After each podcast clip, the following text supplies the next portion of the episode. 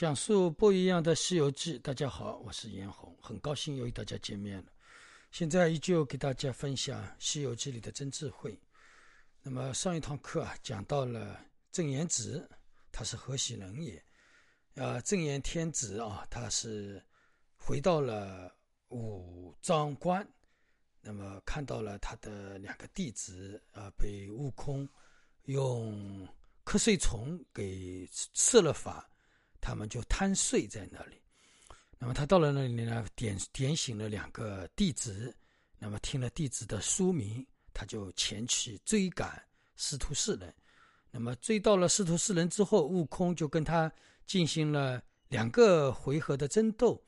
那么正言仙子就很生气，就使用了自己的急招，叫袖里乾坤，把师徒四人全部装到了自己的袖子里，带回了。五张关进行鞭打，那么鞭打的时候呢，使用了一个叫九星鞭。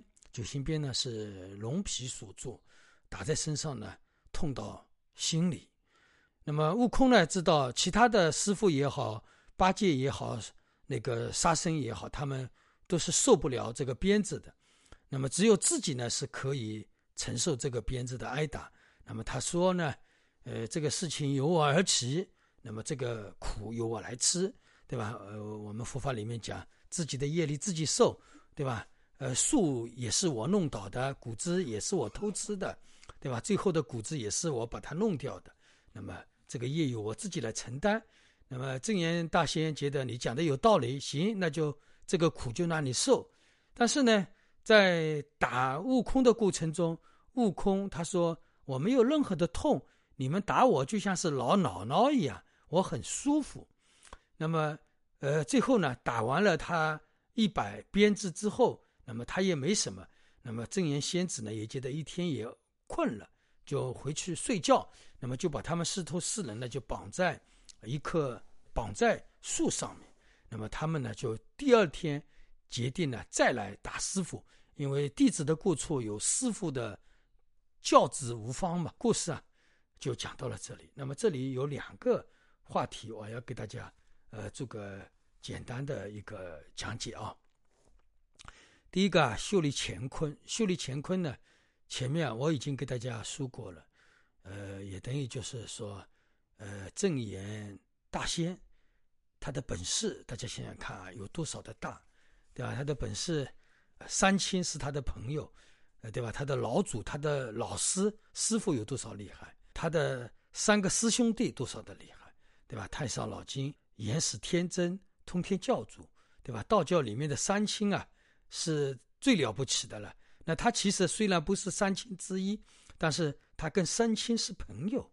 大家想想看，这个有多少厉害，对吧？四帝是故人，四帝四个帝，等于就是帮助玉皇大帝管理整个天下的，跟他们都是故人。也就是说，他的爵位。跟他们是一样，啊，就就我们讲的极品官嘛，对吧？他的品位跟四帝的品位是一样的，对吧？那么不要说，呃，后来的那个呃九曜，对吧？心经了，对吧？还有严城，那就更不在他的话下了。那么大家这样一看的话，就知道，呃，那个正言大仙的威力有多少厉害了。那么。正言大仙的他的威力有多少厉害？那么表现在哪个部分呢？就是说他的秀丽乾坤。什么叫乾坤？乾坤在道教里面里面的话，就是万物的来源，就是万物的起源。比如说道教里面说父母是乾坤，那就是父母产生了我们嘛，没有父母就没没有我们。那么宇宙万法的乾坤，那就是法的一处。那么当然了，道教里面称为道。秀丽乾坤就是什么意思？就是正眼仙大仙，他的袖子都可以掌管整个天地了，就是这么个意思啊，对吧？就是天地他都能主宰，都在他的掌握当中啊。那大家想想看，他在道教里面这个身份，他的本事有多少厉害呢？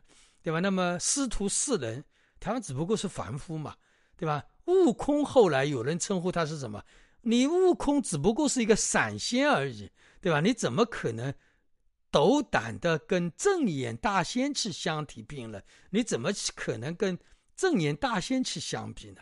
那么这一点里面又告诉了我们一个道理：悟空觉得自己本事很大了。我们邪佛修行的人觉得自己我悟到空性，这个本事就已经很大了。其实我们道教里面，我们还不如他们来。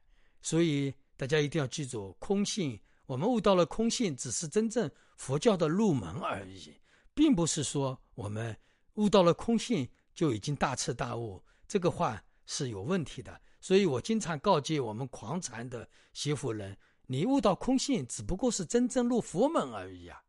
对吧？你只是邪佛的开始，而不是说你邪佛结束了，对吧？这个话我经常告诫我们狂禅的邪福人啊，因为什么呢？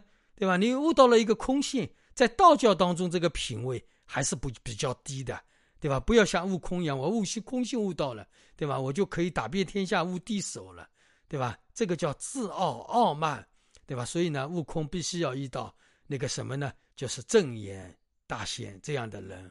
来教训他，让他看看，你不是人家对手的人太多了。哪个妖怪你也虽然你打得过他们，你也没有办法降服他们哎，对吧？所以空性其实是没有多大，就是说从究竟来讲，它的意义是不大的，对吧？那么所以呢，呃，不管悟空他的本事有多少大，在正言大仙那里啊，那么他如同是一个凡夫，如同是一个小丑，或者说如同是一个不听话的一个孩子。对吧？或者说是一个只会吹吹牛的这么一个角色了啊！所以呢，这里主要是秀丽乾坤的意思，主要是指讲，呃，那个正眼大仙他的厉害本事非常的大，悟空跟他相比啊，那根本上不了什么。所以呢，他的本事很大。这里讲的就是他可以驾驭宇宙万法的乾坤，他可以让让天地之间怎么样怎么样。所以呢，叫秀丽乾坤，也就是说，他的手是可以掌管一切的。所以那个正言大仙啊，他的厉害，这里主要就是这样。那么就是让悟空看清楚，你没有什么本事的，比你高本事高的人太多了。因为他前面不是说那个呃门口那个呃九章关门口的那个对联，说那个他的口气大嘛，对吧？悟空不服嘛。那现在的时候遇到了他的秀丽乾坤，他就知道，对吧？人家的那个对联一点也不为过啊，对吧？写的很正常嘛，对吧？那但是悟空觉得自己很有本事了，所以悟空的在这个呃五脏关的威严啊，都是因为他的自满所造成的。那这个呢是这一集当中要讲的一个方面。那么另外一个方面，悟空为什么被他们扎扎气之后啊，呃，用那个九星鞭？鞭打他啊，他都能感觉到不痛呢。其实这个意义呢，在我们佛法当中呢，也是可以很好解释的。因为我们人啊是由两个方面组成，第一是一个身体，我们身体是地水火风做的。那么另外呢，我们身体里面还有一个命，也就是我们所谓的灵魂，或者说如来藏、阿拉耶斯都可以。那么我们这个身体其实本来就是一个一和相。一个是有形的，一个是无形的。但是，那么为如果说我们凡夫为什么会感知痛呢？为什么悟空就不痛了呢？因为悟空他毕竟已经观到了空性，对吧？而么我们凡夫是执着这个身体。那么也就是说，八戒、沙僧，呃，那个玄奘法师，他们还属于凡夫，他们执着于这个身体，所以这个鞭子打到他们身上，肯定是要被打死的，受不了。但是悟空他就不一样，他是观空性。但是他可以观自己不痛的一面，所以呢，打在他身上他是不痛的。那么这个呢，其实我们很好理解啊。比如说，我们一个有修行的人，那么如果说他身体疼痛的时候，他可以观不痛的一面，因为我们人的身体里面这个灵魂，呃，如来藏啊，这个东西它是感觉不到痛与不痛。也就是说，我们人快乐的时候，他也不会感觉快乐；我们痛苦的时候，他也不会感觉痛苦。因为痛苦、快乐还是我们这个身体的感知，我们外在的这样一个因缘啊，我们习性的满足，说我们这个快乐跟不快乐，幸福跟不幸福。但是呢，在这个感知幸福不幸福的这个业的里面，衬托业的这个东西，感知业的这个东西，就是我们的如来藏，就是我们的灵魂。那这个东西它是发现你的快乐与不快乐，对吧？但是呢，呃，他是没有感知，他实际上是没有被快乐不快乐这个东西是束缚的，或者说他不会因为快乐了，你身体的快乐他会觉得快乐，你身体的不快乐他会觉得不快乐。那么，所以呢，我们有修行的人，在痛苦来临的时候，或者说身体疼痛的时候，他会去感知这一个。那么那个时候呢，身体的痛苦也会对我们带来一些不方便，但是不会成为他究竟的痛苦。但是我们凡夫人不一样，我们稍微有点不舒服，就觉得这个身体的不适，然后呢，被这个身体所束缚，感知身体的不痛苦。呃，身体的痛苦是这样。所以呢，我们老是说你幸福吗？啊，我好幸福啊。但是你观察一下，你知道幸福的那个东西，它幸福啊？我们仔细一想看，哎呀，我知道幸福的那个东西，它是不知道幸福。那么我们很痛苦的时候，撕心裂肺的痛苦的时候，我们会感觉，哎呀，我现在好痛苦啊。那你感觉我好痛苦的那个东西，它会痛苦吗？它不不痛苦。所以呢，我们圣者都生活在这个本性当中，所以呢，他不离一切相。但是他不被一切法束缚，所以他不会痛苦不痛苦。但是呢，他也会感知。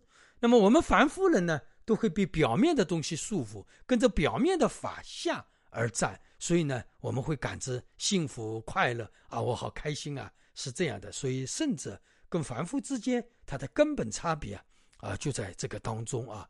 那么，所以呢，我们大家想想看，我们大家以后试一下。我们如果说有痛苦的时候，你观察一下自己的心，你到底那个痛苦来自于哪里，对吧？那你就会发现啊，原来是我的业感知了这个幸福，所以我幸福；业感知了这个痛苦，所以我痛苦。但是你承载业的这个东西，你发现有这个业，发现这个痛苦、幸福、快乐不快乐的那个东西，其实它是如如不动的，对吧？所以呢，我们呃，快乐、痛苦实际上是什么呢？是我们心，是我们阿赖耶识上面的一个游戏，它的一个游舞。那么，是不是我们真正成了圣者的时候，我们这个舞就不关了呢？这个舞就不跳了呢？当然，我们也在这个跳舞，因为我们这个业，我们这个起心动念，我们这个身体依旧还在这个地方。但是呢，那个时候的痛苦、快乐、幸福跟不快乐，不会那我们撕心裂肺了，因为我们知道这个东西只是一个假象而已。只不过是暂时的一个阴影，过了之后就没什么了，对吧？所以呢，我们修行人跟不修行人，他的根本差别其实是比较简单的。所以呢，我们每个人，你们大家想，如如果有的时候我们痛苦的时候，我们去观察一下，我这个痛苦是谁知道的？我快乐的时候，我这个快乐又是谁知道的？对吧？我身体那里痛的时候，是哪里感知痛呢？你肯定有一个知道不痛的那个东西，对吧？那你关到那个。不痛的那个东西，这个痛苦就减少。如果说你把心思放在那个痛，我身体这个地方好痛啊，好痛啊，那你就会这个痛就会越来越大，越来越大。所以呢，这个关于这个痛的这个问题啊，甚至与凡夫之间的差别。那么为什么悟空他能承受那个痛苦？那么为什么其他的呃师傅跟呃八戒、沙僧他们就不能感知？呃，他们就能真实的感知痛苦呢？就是这样一个道理。好吧，那么这一讲就给大家分享到这里，祝大家吉祥如意。